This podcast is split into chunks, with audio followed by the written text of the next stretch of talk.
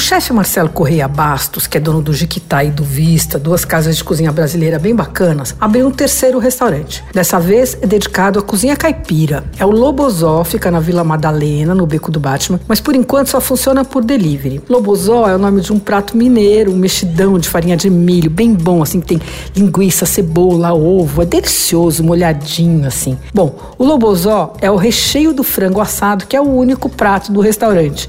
É um frango caipira, o que quer dizer que o animal é de uma das raças de maturação lenta, que ele foi criado solto, alimentado com grãos em vez de ração, e que foi abatido num período de 70 a 100 dias. No caso, ele é abatido com 70 dias. Daí o chefe põe o frango numa salmoura com ervas, deixa de um dia para o outro, recheia com lobozó e assa em TV de cachorro.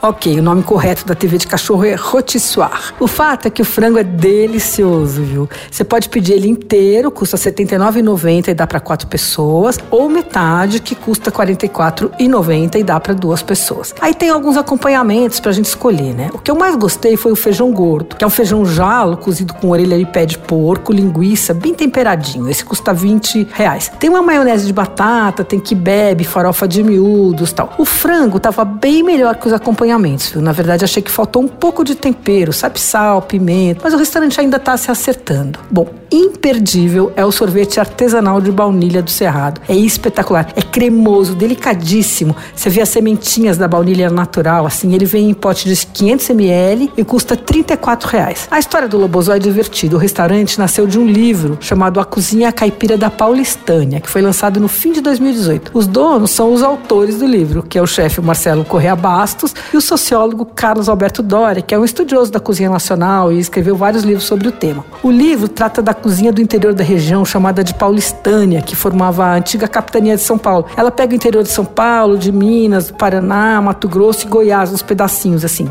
E a base dessa cozinha é o milho.